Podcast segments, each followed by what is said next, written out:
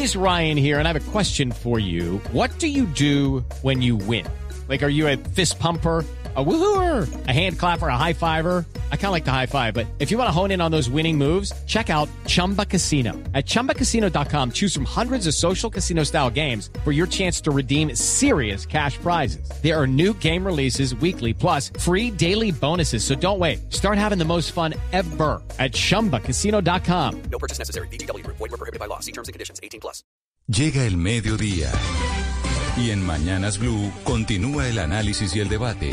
Dirige Camila Zuluaga. Si huele a caña, tabaco y brea, usted está en Cali, ay mire, vea.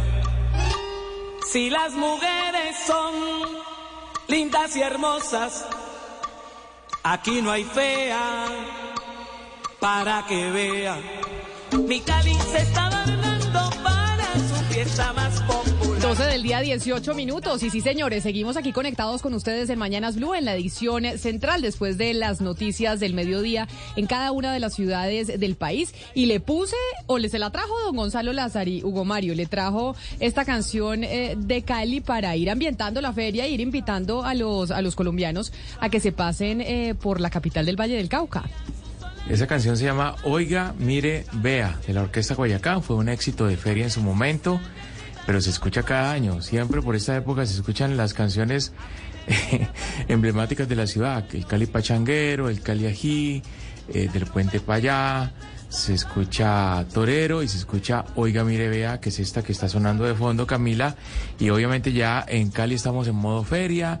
Ya la gente se está preparando con la pinta para el 25 y para los demás días de la fiesta caleña.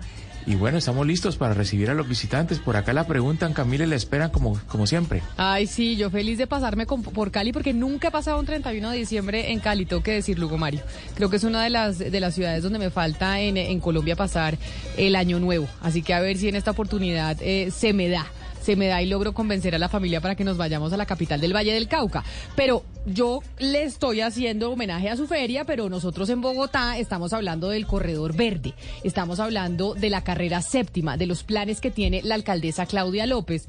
Y resulta que don Leo Sierra, aquí el eh, director del servicio informativo en Bogotá, está eh, pues furioso. Está furioso porque me dice, no entiendo Camila por qué razón hay tanto debate, mejor dicho, Gonzalo. Don Leo Sierra está con usted. Quiero que, que lo escuche para ver Ah, si, sí. si usted coincide con, eh, con don Leito. Leito, ¿qué es lo que le pasa con el debate que estamos haciendo de la carrera séptima que usted viene aquí a reclamarme que, mo- como por qué estamos haciendo debate? Claro, es que el tema de la carrera séptima, Camila, buenas tardes. Desde que yo llevo cubriendo Bogotá hace muchos años siempre he hablado de tranvía, tren ligero, metro, metro pesado, transmilenio pesado, en fin, se- tienen muchos proyectos. Pero mi pregunta es, ¿por qué no se hace el mismo debate cuando se va a pensar en construir el Transmilenio por la primero de mayo, por ejemplo? O en Suacha, que eh, en eh, alcaldías pasadas taparon la vía férrea para construir Transmilenio. ¿Por qué no le preguntaron a la gente entonces? Es que el tema de la séptima, según el análisis que yo puedo hacer, es que es un tema más de políticos y de personas influyentes que viven sobre el corredor de la séptima o cercano. Ah, o sea, usted le está echando la culpa a Oscar Montes que dijo que él había vivido sobre la carrera séptima ahí al lado de la Javeriana. Usted dice, No, no, no. son los Claro. influyentes que viven sobre la séptima que quieren armar Claro. aquí esta laraca y no quieren dejar hacer los proyectos. Además, ¿por qué, Oscar? No. También les digo, perdóname, Oscar, porque cuando mm, eh, recorrí Bogotá muchísimos años, ¿sí?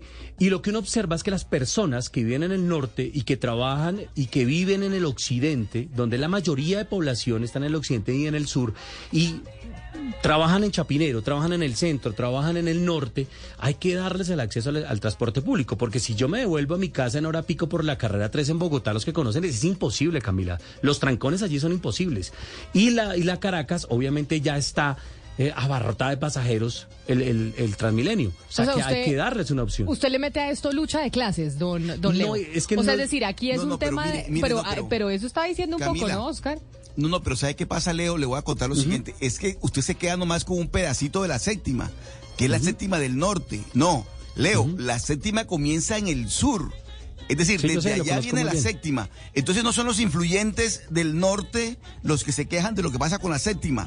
También hay muchos habitantes del sur que también vive en la séptima y que también se afecta por, No, por estas quejan. medidas, por estas obras. Oscar, lo invito a que Entonces, vayamos, lo, lo invito a que vayamos. Si usted me dice que dónde, dónde inicia la séptima, lo invito a vayamos, que vayamos a los barrios de Las Cruces, Las Lomas, localidad de Y Candelaria, y vamos. Y vamos y, le preguntamos a las personas si están en contra o no de la séptima y si no necesitan un transporte público digno. Ah, obviamente, que hay que mejorar el tema de seguridad Transmilenio, claro. Que le van a hacer el ciclorruta, hay que mejorar la seguridad de los ciclistas, me parece bien, pero hay que darle una alternativa y es cierto, porque es que en un carro máximo pueden ir cuatro personas, en un vehículo particular, y qué, y qué, pu- y qué lugar ocupan, qué puesto ocupan, cuánto ocupan en, en- en una vía. En cambio, un transporte público puede ir mucha más gente en un transporte digno, obviamente con el tema de seguridad, que ese es otro debate, pero hay que apoyar ese tema del transporte público y darle esa facilidad a esas personas. Judy was boring. Hello. Then Judy discovered ChumbaCasino.com. It's my little escape. Now Judy's the life of the party. Oh, baby, Mama's bringing home the bacon. Whoa, take it easy, Judy. The Chumba life is for everybody. So go to ChumbaCasino.com and play over 100 casino-style games. Join today and play for free for your chance to redeem some serious prizes. ChumbaCasino.com. No purchase necessary. Void where prohibited by law. 18 plus terms and conditions apply. See website for details. Fíjese que yo le pregunto desde Panamá en donde construyeron tres líneas de metro en siete años. Eh. Sí, él a siempre se las da a- de a mucho Camila- café con leche y acá viene y nos dice que allá en a Panamá pues Camila- todo es lo ah, máximo y no, nosotros pues. somos lo peor. Por eso le dicen la llevamos 70 Singapur de América. Latina, pero, pero ya, le voy a decir algo. A Camila le encanta, a ver, a Camila le encanta, le encanta, le encanta el democratismo, preguntarle la opinión a todo el mundo. ¿Usted no cree que más allá de un tema político, don Leo, es un tema de ineficacia y de inoperancia? Ah, de, no. de Bogotá, de las autoridades de Bogotá. Eh, ¿Hace cuánto que estamos hablando, cuándo estamos hablando del metro? Vi al alcalde Enrique Peñalosa, exalcalde, criticando el metro. Entonces no entiendo por qué lo dejó contratado si no le gusta el metro, defendiendo el Transmilenio, digo. ¿Sí? ¿Por qué puso tantos palos de rueda el señor O sea, Enrique? usted, usted, él está con la alcaldesa Claudia López. Estoy con la Y alcaldesa, me apoya el proyecto. me ¿Y usted, proyecto. usted cuánto cubrió, cuántos años cubrió Bogotá? Como Leo? 12 años. 12 años. Un poquito más. Un poquito más de Claro. 12 años. Entonces conoce esta ciudad de arriba Claro. abajo. Eh, eh, y, es- y son cosas, por ejemplo, ¿por qué la alcaldía de Enrique Peñalosa quería meter el Transmilenio hasta Mosquera y no apoyar el Regiotram? O sea, son cosas que realmente uno no entiende cuando Es uno ve en el mundo, Camila, uno ve en el mundo todos los sistemas que hay de transporte. Hay todo, todo se, todo se complementa. Es un sistema integrado de transporte. Es lo que decía usted, Mariana, cuando le respondía a Gonzalo Lázari. Usted, Mariana, decía, el problema en Bogotá es que el sistema de transporte y la construcción del mismo se ha politizado. Y eso es lo que no nos ha dejado avanzar. Totalmente. Y si usted se da cuenta, pues es que es la imagen del metro subterráneo, pues está ligada con la imagen política de Gustavo Petro. La imagen del metro eh, elevado está ligada con la imagen política de Enrique Peñalosa. Y así sucesivamente, porque Enrique Peñalosa fue el que empezó a construir masivamente el Transmilenio, pues se le ataca al Transmilenio, los oponentes de Enrique Peñalosa, y eso lo que termina siendo es un error, porque no se lleva a cabo lo que nos están contando en este momento, que es un sistema de transporte que se complemente entre sus diferentes formas, los buses con el Regiotram, con el Transmilenio, con el metro y demás. Entonces, ese es el gran problema en Bogotá y no, y no permite que haya una continuidad en la política pública que permita construir un buen sistema de transporte público que abarque toda la ciudad y una vía tan importante como esta. Mire, don Leo, hemos estado en la 92 con séptima, en la 85 con séptima y ahora nos vamos a ir a la 72 con séptima, en donde está Claudia Palacios con nuestros dos expertos, uno a favor, otro en contra del proyecto. Si escucha Darío Hidalgo. Exactamente. Entonces, eh, nos explicaban que estábamos en esa zona que usted dice que es la zona donde viven los poderosos, ricos y poderosos. Usted donde- dice la discusión se da porque viven los ricos y poderosos. Claro, para los de primero de mayo, los que vamos de rumba a Cuadrapicha, pues nos- no nos preguntan. Pero ¿sabe qué es lo que pasa? Nos explicaba Claudia, y ya le voy a dar paso, que es porque esa es la zona más angosta de la séptima. sí. Entonces, por eso es la más problemática, porque es donde menos espacio hay. Y ahí es donde se centra el debate, no necesariamente porque es que en la primero de mayo vive gente Claro. que no es poderosa y en la 85 con séptima vive gente que sí es poderosa. Sí, pero es que aparte de eso existe el Transmilenio ligero y lo habían propuesto incluso desde la alcaldía de Samuel Moreno, también se propuso, luego llegó Clara López reemplazándolo, recordemos, también con esa misma propuesta. Pero es que el tema es, Camila, insisto, ¿cuánto, cuánto ocupa eh, en, en- el espacio?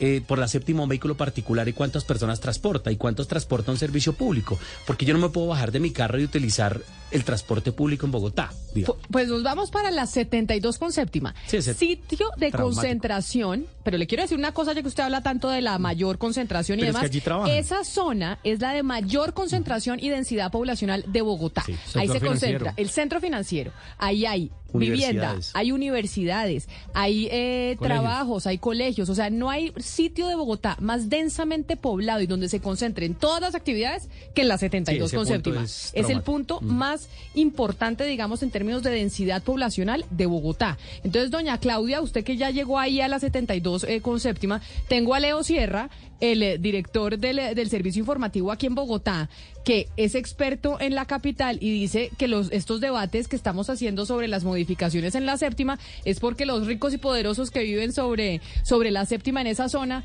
pues se oponen a los proyectos, que cuando se hacen proyectos en eh, Soacha o se hacen proyectos en la primero de mayo con la construcción de Transmilenio y eso, nadie dice nada, que esto aquí es porque se va a afectar a una serie de personas que son influyentes y poderosas. Yo creo que tiene algo de razón don Leo Sierra, pero también hay gente que no es ni influyente ni poderosa. Estamos viendo toda la gente que está saliendo a almorzar el corrientazo por esa esta zona, que trabajan por aquí, que no son ni ricos ni, ni poderosos, pero pues que también tienen preguntas sobre lo que va a pasar este sector, que es, como usted bien decía, corazón de al menos una buena parte de la ciudad. A ver, don Mario, digámosle pues a los oyentes, ¿por qué es que a usted no le gusta lo que van a hacer aquí en la 72 con séptima? Así para que se hagan como una idea, aquí debajo donde estamos parados va a haber como un hueco, no, no, no, no, no, no, no, ¿cierto? Eh, sí, es uno de los tres puntos. El primero es el huecononón, porque los transmilenios se van a meter por debajo. Y se debe resolver en un sótano el paso de los transmilenios y el de la quebrada de la vía. O sea, ahí hay un problema de ingeniería serio. Lo segundo es que el carril que baja del oriente para ir a la Caracas o hacia el occidente desaparece. Solamente llega a la séptima. De ahí en adelante ya no hay más carril. Claro, no hay más carril, pero entonces a la gente le toca coger un pedacito la séptima hacia el norte y bajar por la 73 para poder seguir hacia el, occidente. Eh, eso aparece en los planos, pero no está claro. O, mejor dicho, parece que esa fuera la idea. Y el tercer tema es que eso no está diseñado, no hay planos, no se sabe cuánto va a costar. Y estas son obras, si pensamos en el famoso deprimido de la 92, creo que era, 94. 94, que es la décima parte de esto.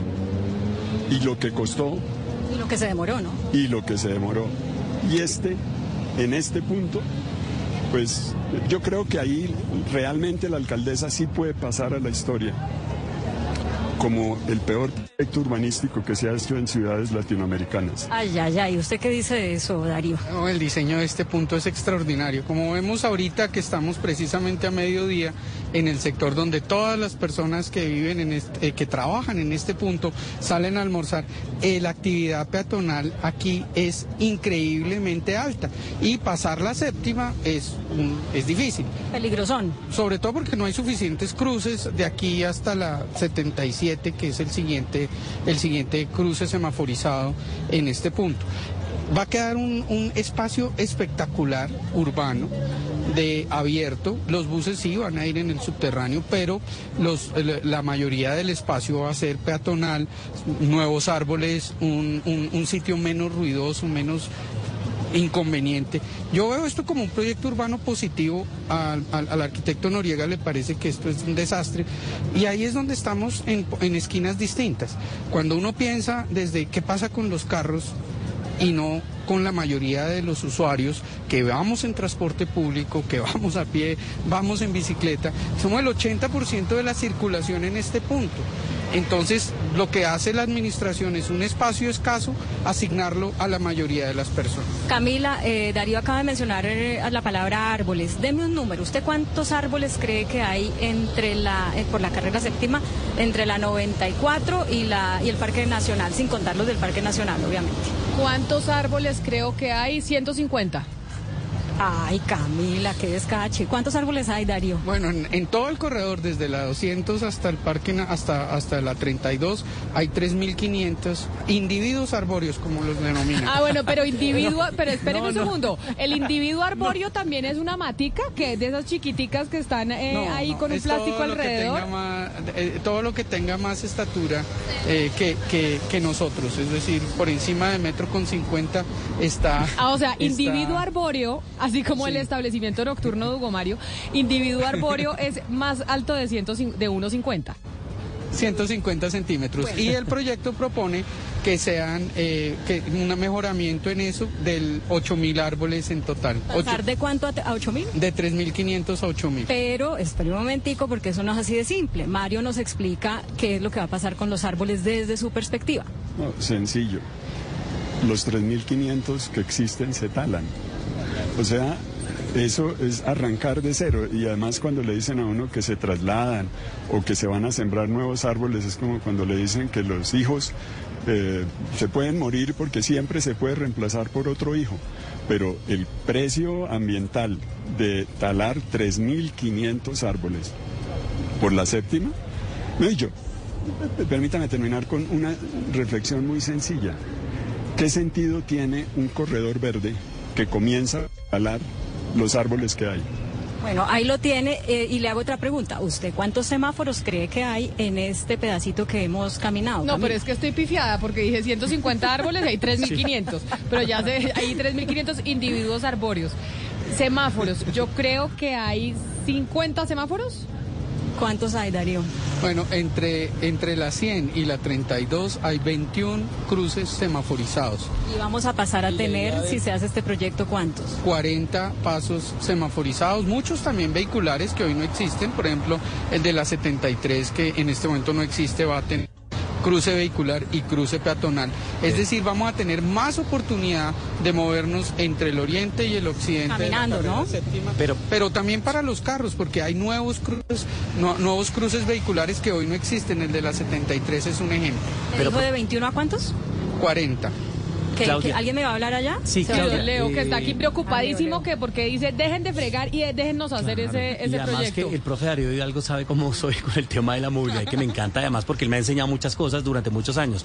Además, profesor Hidalgo, ustedes los expertos en movilidad siempre defienden esos pasos semafóricos. O sea, si se incrementa, es bueno porque ustedes dicen que es mucho más seguro para los peatones un paso semafórico que un puente peatonal, ¿no? Eh, pero espero un tico antes de darle la palabra a Darío sobre esto de los semáforos. Yo quiero que Mario nos diga lo que esto impacta el tiempo de traslado. Mario, que, haya- que se doble el número de semáforos prácticamente. Sí, eh, a ver, hasta ahora hemos presentado el proyecto como si fuera un tema de gusto, que a Mario no le gusta, o a Ma- y eso no es así. El tema es mucho más serio, es un tema técnico que debería haber unas evaluaciones, unas modelaciones, el presupuesto claro, eh, y eso lo tiene el proyecto. De pronto, si tuviera todo eso solucionado, a las comunidades les va, a afect- les va a afectar menos. Pero en este momento hay 240 barrios que se van a ver afectados por este proyecto. Que, de lo que decía don Leo, que por cierto, don Leo, eh, tiene que invitar a hacer parche en Cuadra Picha, porque como lo que, los- usted dice que los que venimos por acá no vamos por allá, entonces pues invite nada más. Y le tengo el plan, salsa y luego nos vamos a comer. Ahí venden unos perros, se llaman perros Transmilenio, Ajá. gigantes, deliciosos, hay que hacer fila y todo. Le conozco el sitio. Triarticulados. Bueno, eh, Darío, lo que decía Leo, es más, eh, va a ser una zona más segura, pues, eh, porque va a haber unos pasos eh, de para peatones gracias a los semáforos. Sí, en términos de seguridad vial la mejora es sustancial. Veíamos ahorita con Claudia cuando veíamos caminando que varias personas se cruzan en puntos que no tienen esa protección semaforizada, porque si no les toca caminar tres, cuatro cuadras en cada sentido para poder llegar a un, a un semáforo. Al tener más cruces semaforizados, no solo para personas, sino también para vehículos, se mejora sustancialmente la seguridad vial y sobre todo la oportunidad de usar ambos lados de la séptima, que hoy no es tan clara por la infraestructura que tiene en este momento. Y sí es mucho mejor hacer pasos semaforizados a nivel que, que, elevar o, o bajar a las personas y hacerlas caminar mucho más, Leo. Camila, yo no sé si antes de que se acabe el programa vamos a alcanzar a llegar hasta donde era nuestro objetivo, que es el Parque Nacional. Por eso quiero eh, simplemente dejarles explicado a los oyentes ¿Qué es lo que va a cambiar a partir del Parque Nacional hacia el sur? Rápidamente, Mario y Darío, ahí, ¿qué va a pasar de diferente hasta lo que hemos dicho ahora? Eh, a ver, el proyecto entre la 200 y la 100 es un transmilenio común y corriente, como el de la Avenida Caracas. De la 100 a la más o menos a la Javeriana es un proyecto como un transmilenio común y corriente, pero sin tráfico mixto en uno de los costados. Y de ahí en adelante es un proyecto peatonal eh, al que le siembran muchos árboles y lechos en los, en los renders. Eh, yo nunca había visto eh, estaciones de Transmilenio llenas de lechos y en los renders hay, o sea, me imagino que, que va a ser un proyecto muy, muy verde de helecho. Ya, y según su visión, Darío, ¿qué va a pasar del Parque Nacional hacia el sur por la séptima o hasta la 26, 27? Sí, efectivamente es una extensión de la peatonal de la, de la carrera séptima que ya tenemos en este momento funcionando, eh, que, pero con eh, la oportunidad también del acceso eh, vehicular, pero es, es, una extensión de la peatonal, es llevar la peatonal de la carrera séptima de la, de la 27, de la 24 que está en este momento hasta la 30, hasta la 32 eh, en, forma continua y sí reduce el, el tránsito vehicular, pero tiene muchas opciones para llegar a ese sector, llegar por la circunvalar la 26, la quinta, existe la carrera 13, existe también eh, ya de manera cercana la carrera 24. Aquí eh, tampoco es una cuestión de gustos, eh, Mario, y, y quiero ser muy insistente en eso, es a quién beneficia inversión pública de manera prioritaria. A, la mayoría que camina, que va en bicicleta, en transporte público, una persona que está en, en Usaquén, en el sector de la 183, que hoy se demora 90 minutos y se pueda demorar hasta la 32 en un viaje de solo 40 minutos, o seguimos dándole prioridad al carro y que las personas que vamos en bus tenemos que estar en ese trancón de carros. Bueno, yo no sé, Camila, yo creo que todavía hay que pensar muy bien esto. Eh, hay que explicarles a los oyentes que el día que estaba eh, previsto para que se abrieran los pliegos para la licitación, pues se aplazó. No sabemos en este momento el IDU qué es lo que está haciendo. Eh, los hemos invitado a que nos acompañen. Nos dijeron que no. y estamos a la expectativa de ver cuándo se abren esos prepliegos, porque de, a partir de ese momento todavía puede haber modificaciones. O sea, no es que esto ya quedó así y punto. Todavía hay como unas oportunidades de que la comunidad intervenga. Obviamente quienes tienen una mirada no eh, amable del proyecto, pues dicen eso no va a ser gran cosa, eso ya está como está.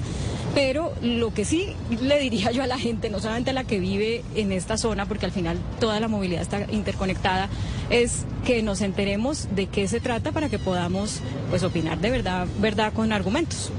Pues precisamente eso es lo que estamos tratando de hacer hoy, darle a conocer a los oyentes este gran proyecto que plantea la, administración de Claudia López, qué significa y cómo es. Claro que los representantes de la Cámara por Bogotá le mandaron una carta a la, a la, a la alcaldesa diciéndole, oiga, ojo, pare el carro un momento, hay que hacer una mayor discusión sobre este corredor verde antes de abrir eh, la licitación. Pero mire, Claudia, muchos oyentes nos están escribiendo al 301-7644108 eh, y ahí tienen varias inquietudes, eh, Sebastián, sobre todo los que viven arriba de la séptima. Sí, los propietarios, porque ahorita eh, don Leo un poco nos está diciendo que los que se oponen son los, los ricos y poderosos. Así es, es el discurso de don Leo, la lucha de clases Claro, aquí presente claro, en el debate de la clases, séptima. simplemente Pero claro. porque- pero si usted va a Nueva York, hay gente que con mucho No, dinero claro. que se monta en el metro o no. No, claro, eso, seguramente ahí... Eso sí es pero- verdad. Pero, yo creería que, que sobre la séptima y sobre todo lo que nos escriben muchos oyentes, pues no todos son penthouses, sino muchos de pronto el único patrimonio que tienen es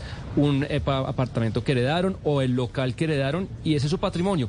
Pero además yo creo que Mario nos puede dar luces sobre esta cuestión que plantean algunos oyentes y yo también me sumo un poco al coro de esa pregunta. Es, oiga, hay gente que lle- propietarios que llevan años pagando eh, el predial más caro de Colombia y uno de los más caros del continente, pagando unas valorizaciones draconianas que se supone las valorizaciones son para generar bienes públicos, para que mi activo además se valorice. Y lo que usted nos ha dicho es que este proyecto va a generar lo contrario, que mi activo, que mi apartamento se va a desvalorizar. Entonces, ¿qué decirle a esos propietarios que no son dueños de penthouse, como dice Leo Sierra, sino tienen un apartamentico o un local que heredaron? Mario. Mi recomendación para esos propietarios es que miren muy bien el proyecto, cómo van a entrar, cómo van a salir, cuántos van a vender el carro para subirse a Transmilenio, cuántos se preocupan por Transmilenio y prefieren comprar It's time for today's Lucky Land horoscope with Victoria Cash. Life's gotten mundane, so shake up the daily routine and be adventurous with a trip to Lucky Land. You know what they say. Your chance to win starts with a spin. So go to LuckyLandSlots.com to play over 100 social casino-style games for free for your chance to redeem some serious prizes. Get lucky today at LuckyLandSlots.com. Available to players in the U.S., excluding Washington and Michigan. No purchase necessary. VGW Group. Void where prohibited by law. 18 plus. Terms and conditions apply. eh, y, y mirar, eh, y yo creo que ese es un estudio que debería hacer la alcaldía realmente del efecto de este proyecto sobre los 240 barrios que se van a ver afectados. Eso hay que hacerlo. Y esa respuesta la puede dar cada uno de los propietarios cuando sepa lo que le va a pasar a su predio, que es facilísimo ver lo que le va a pasar, si se aumenta o se disminuye de valor.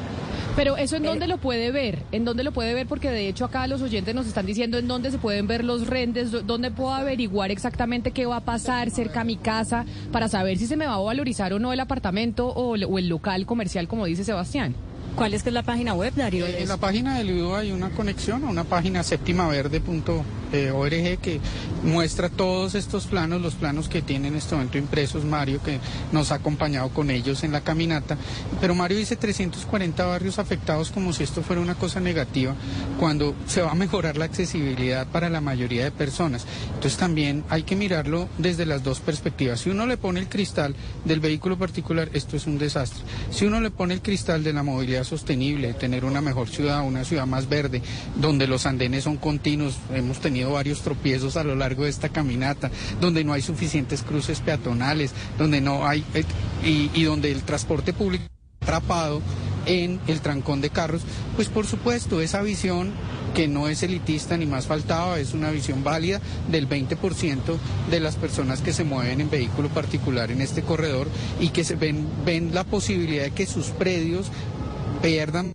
Yo lo que he visto es que los grandes proyectos que mejoran el entorno urbano valorizan, Pero mejoran. valorizan a los estratos más bajos y no a los estratos más altos. No, en general, los- la, la reorganización vehicular, cuando se hace bien, cuando se tiene mejor eh, espacio público, lo que hace es mejorar el valor de los predios, porque me- el mayor activo que pueden tener los predios es qué tan fácil es entrar o salir, no solo en carros, sino en todas las maneras de moverse en la ciudad. Yo, yo apoyo el proyecto, creo que es espectacular, creo que tiene ajustes posibles y mejoras, no, no creo que el diseño que se ha planteado sea perfecto ni más faltaba, pero los principios sobre los que se ha hecho son los principios de una movilidad sostenible, de una movilidad que mejora la mo- a, a la mayoría y que no privilegia a quienes tienen hoy 12 mil kilómetros carril porque eso es lo que tiene la malla vial de la ciudad para el tráfico mixto y solo hay mil kilómetros carril de eh, exclusivos para Pero, la mayoría de personas que van en transporte público. Pero entonces usted como experto, como defensor del proyecto, le podría decir a esa gente que le escribe ahí a Sebastián al 301-764-4108 que efectivamente paga el predial más caro de la ciudad, que es la que aporta con sus impuestos y ese predial para que se hagan proyectos como este, que ha pagado valorizaciones, que paga los servicios públicos más caros, que no se les va a desvalorizar su predio, que esa inversión que han hecho o que han heredado y que es su único patrimonio no se les va a desvalorizar y no les va a valer como 100 pesos hoy y mañana 50 por cuenta del proyecto. Lo que muestran, lo que muestran los estudios que se han hecho sobre el pasado de corredores de transporte masivo en Bogotá es que la accesibilidad mejora el valor de los predios, no la desmejora. Yo no puedo garantizar absolutamente nada y aquí ya entrará la percepción de cada uno. Uno quiere seguir viendo este trancón, seguir viendo este deterioro, seguir viendo este humo, seguir viendo las dificultades que tenemos peatones para circular por acá o eh, mejorar la movilidad de la mayoría y quitar esos buses del trancón y darles el carril exclusivo para que las personas que viajamos en ellos no nos demoremos 90 minutos en un trayecto, sino 40 minutos con confiabilidad. De eso se trata.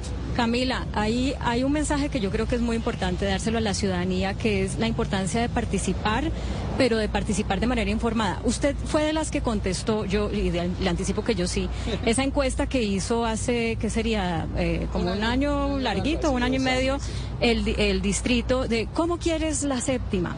Y entonces había preguntas tipo, eh, ¿quieres que haya más árboles? ¿Quieres que sea más verde? Pues claro, ¿quién va a decir que no? Yo puse que sí, que sí, que sí. Y ahorita lo que está pasando cuando uno oye las explicaciones que ha dado el director del IDU antes de que se suspendiera la, eh, la, la apertura de los pliegos, es, es que estamos haciéndole caso a la que la ciudadanía nos dijo. La ciudadanía quiere eh, que sea verde, claro, pero cuando nos preguntaron eso, no nos preguntaron, no, no nos dijeron qué implicaciones iba a tener en, eh, digamos, el, carril mixto y demás. Eh, eso no es que esté mal, pero hay que tomar esas, esas decisiones o hacer esa participación eh, con mejor información. Claro, pero después Mariana dice, eh, Gonzalo, que lo que pasa es que a mí me gusta mucho la democracia y que no hay que preguntarle tanto a la gente, que como en Panamá si hacen un metro o tres líneas de metro en seis años, pero lo que pasa es que Mariana en Bogotá somos demócratas y nos gusta participar, eso pasa en las ciudades eh, que son más cosmopolitas y, y desarrolladas. Eh, es cierto, una Camila, pero súper particular. Es, per- es cierto, pero también es cierto que hay expertos, por ejemplo, en movilidad, como el señor Darío, y otros que probablemente discrepan eh, de, de lo que él dice, pues que entienden cómo es esa movida del transporte público y el transporte particular y que puede ser lo que nos beneficia más. Y en cuanto a eso, de pronto, Darío y Mario y Claudia, por favor, ayúdenos a entender un poco, porque los que no estamos en Bogotá estamos súper perdidos. Oigan, Hugo Mario y yo acá tenemos el Google Maps abierto tratando de entender que la vía yo no sé qué, que la calera, que yo no sé qué, pero lo que no entendemos también es la séptima es importante y es tan transitada por una simple razón y es porque pues por ahí es donde es más fácil transitar y llegar a muchos lados de la ciudad. Y ese tráfico que se va a tener que desviar a otras partes de la ciudad, ¿a dónde se va a terminar desviando y si va a ser tan efectivo como si fuera como lo es transitando por la séptima?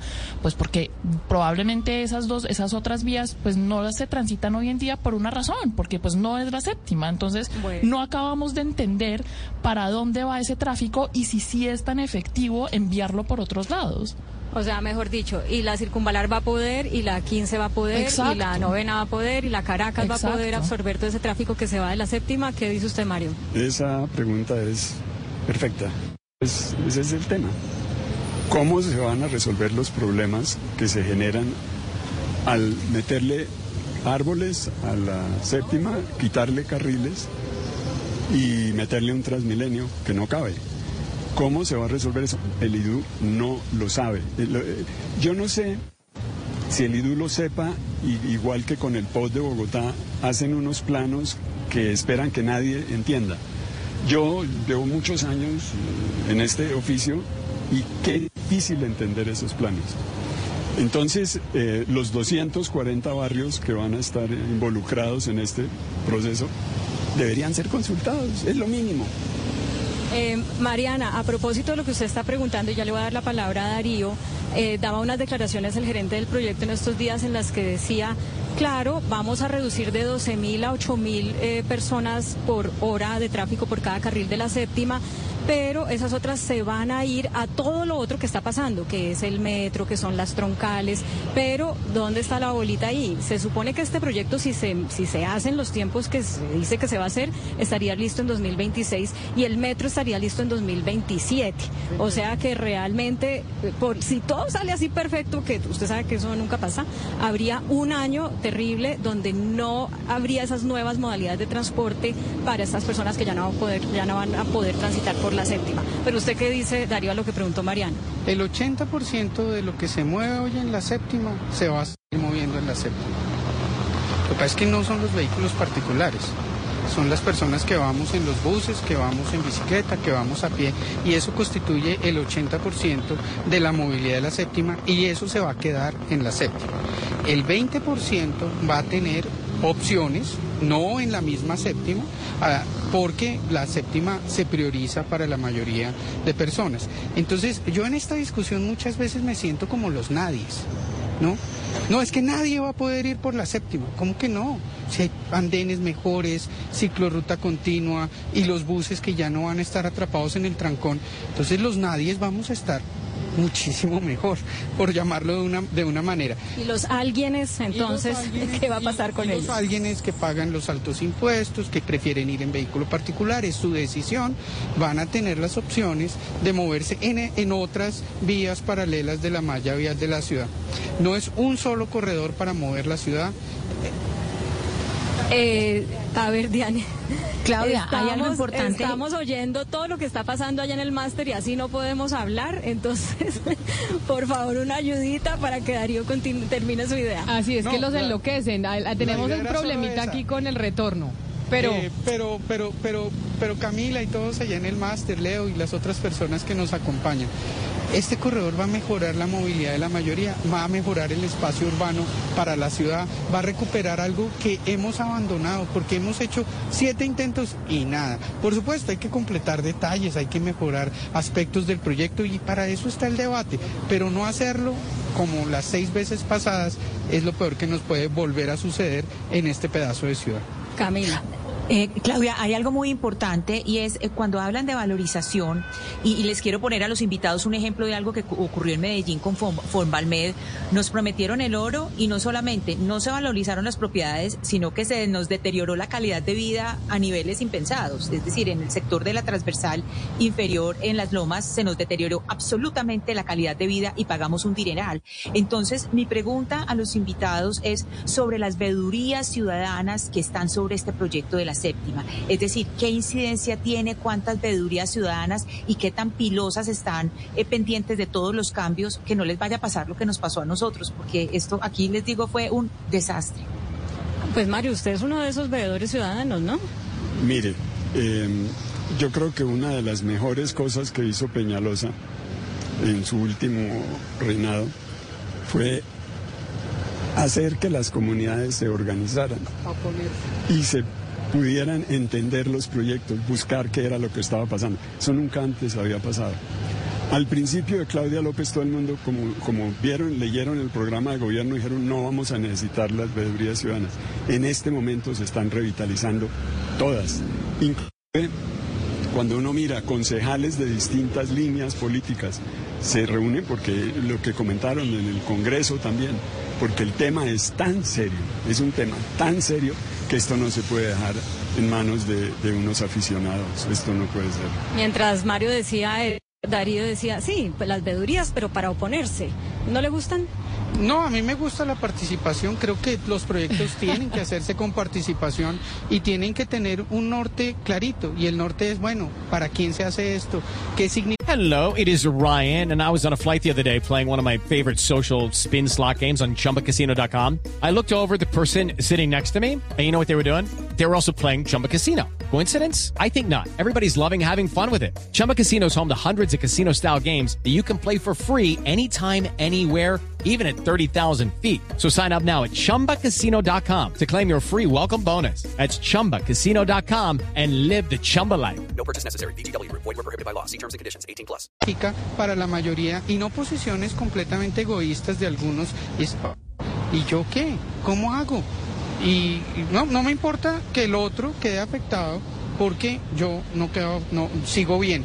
Yo creo que aquí de lo que menos tiene esas veedurías ciudadanas es solidaridad, entendimiento del bien común y más bien una representación de una proyección que yo he llamado una proyección elitista. No quiere decir que sean elitistas, sino que un grupo de personas piensa cómo deben ser las cosas y, no importa si afectan a todos los demás. Eso es lo que eh, eh, Jared Walker denomina la proyección elitista y que en transporte público es muy, muy válida porque la mayoría de personas que opinan sobre esto no son los usuarios de transporte público. Son las personas que desde la parte de atrás de un carro, porque normalmente tienen conductor, opinan como varios concejales en, nuestro, en nuestra ciudad. se nota que don Leo Sierra tuvo de profesor a don Darío Hidalgo. Eso sí, ya vi que el discurso Es el mismo, sí. que es la lucha de clases presente en el, en el corredor verde. Pues Claudia, gracias por ese septimazo y por, eh, no sabe la cantidad de gente de verdad que nos está escribiendo para saber en dónde puede ver el proyecto, cómo lo va a afectar, para que haya participación, para que la ciudadanía se involucre en qué es lo que quiere que sea este corredor verde por la séptima. Entonces, para concluir, esto hasta ahora eh, se está eh, socializando y vamos a esperar a ver cuándo se abren los pliegos para la licitación. Es decir, todavía no es un hecho. No, todavía no es un hecho, pero lo de la socialización yo no estaría tan segura, digamos, debido a lo que pasó cuando sacaron los renders, eh, que son muy lindos como todos los renders, y los que saben dijeron, uy, un momento, eso no, se aplazó la licitación. Pero no sabemos si se está realmente socializando, pero creo que lo que pasa con lo que usted mencionaba de los congresistas eh, por Bogotá, eh, lo que han hecho los concejales, lo que han hecho las vedurías, pues esto va a tomarse un tiempo más en tener unas nuevas sentadas, unas nuevas charladas para ver qué modificaciones se le hacen para poder entonces sí abre- abrir los, los prepliegos. Eh, eh, si hay tiempo, Camila Mario me está diciendo que quiere decir algo aquí eh, de resumen chiquitico. A ver.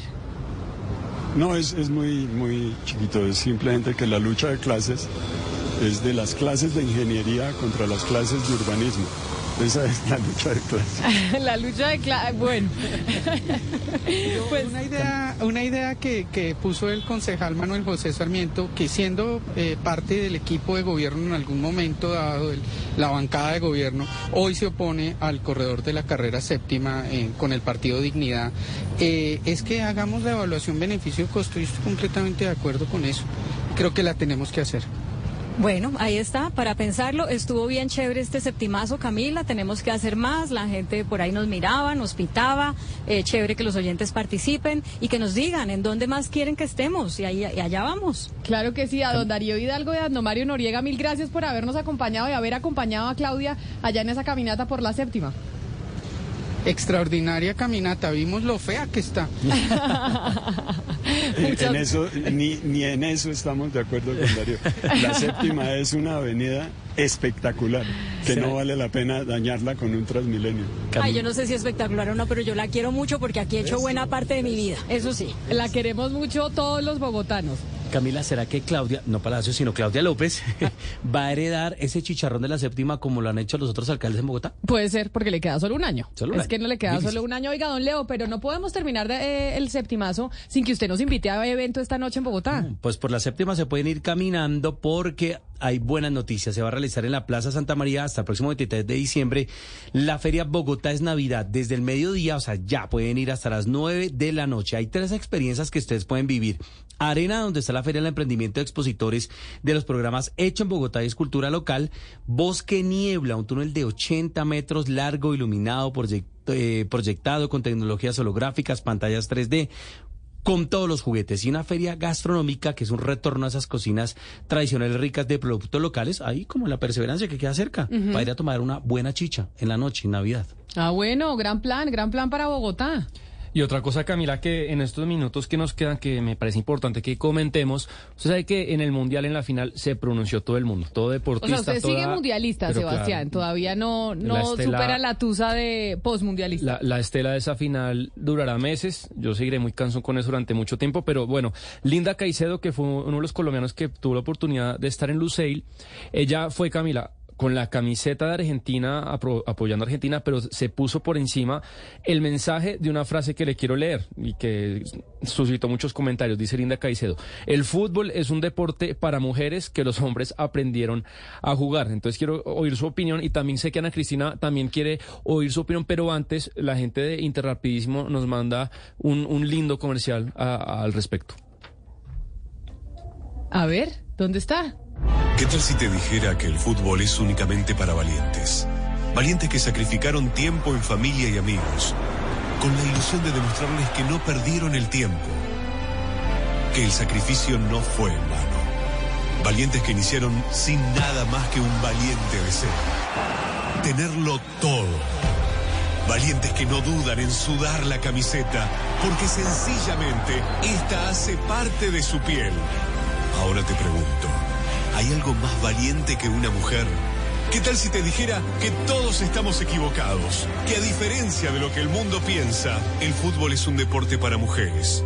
Que los hombres aprendieron a jugar. ¿Y qué tal si nos hacemos Ah, pero patrocinadores es Mundial comercial, no es que Linda lo haya dicho, es un No, y, comercial. ella- y Linda se puso es en, en la camiseta que Linda se puso en Luceil el día de la final. Dijo, el fútbol es un dice. deporte femenino Sí, que los sí, hombres... sí. Mire, yo oí eh, la frase Sí. esta mañana cuando me estaba arreglando en mi casa con mi marido y yo dije, no, pues eso sí no. O sea, no Hasta- nos digamos hasta hasta, allá allá, no. tampoco, pues Ana Cristina, que el fútbol es un deporte de mujeres que aprendieron a jugar los hombres, pues yo no sé dónde está la evidencia eh, histórica de eso, porque yo sí lo que he sabido es que este ha sido un deporte que inicialmente empezaron a jugar los hombres, que ahora Mm. estamos jugando las mujeres, pero que sea de mujeres y que ellos aprendieron, yo sí no creo. Lo que pasa, lo que pasa, eh, Camila, es que hay que mirar las imágenes, lo que muestran las imágenes, que además las imágenes cambian en el mitad. Eso, el, comercial que acabamos de oír es de un minuto. La primera mitad son mujeres, pero ¿cuál es el papel que juegan las mujeres?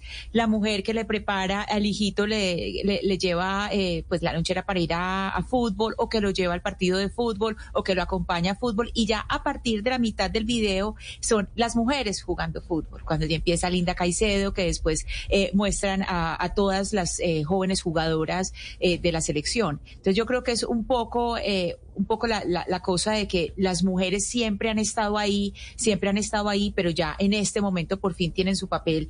Y, y yo no sé, Sebastián, si usted también nos va a hablar del Instagram de Linda Caicedo, que es fabuloso. Ella desde el 20 de noviembre anunció, ella puso una frase que decía, con orgullo quiero decirles, soy mensajera y ya después empezó a mostrar todas las fotos de ella en los distintos estadios, en los distintos partidos, hasta que llega ya a esa última, cuando aparece con la camiseta, pues y les, y les dice a todos los seguidores, ella tiene 30 y, eh, 3.600 366 mil seguidores. Es, es una cuenta Sí, una con muchos seguidores y son súper bonitos todos los trinos de ella. Todo lo que mandó de desde Qatar es, es bellísimo porque se la gozó. Yo no vi quién pasara más bueno. O sea, los argentinos son los únicos que pasaron más bueno que Linda Caicedo. Pues Sebastián seguro le ha chismoseado el Instagram porque como Sebastián es de la generación de las redes sociales, Ana Cristina, así que seguro si lo ha hecho. Una de la tarde, un minuto. Así terminamos nosotros eh, Mañanas Blue. Sigan conectados con toda la información en Blue Radio y nos volvemos a encontrar nuevamente mañana con más información. With Lucky Land slots, you can get lucky just about anywhere. Dearly beloved, we are gathered here today to. Has anyone seen the bride and groom? Sorry, sorry, we're here. We were getting lucky in the limo and we lost track of time. No, Lucky Land Casino, with cash prizes that add up quicker than a guest registry. In that case, I pronounce you lucky.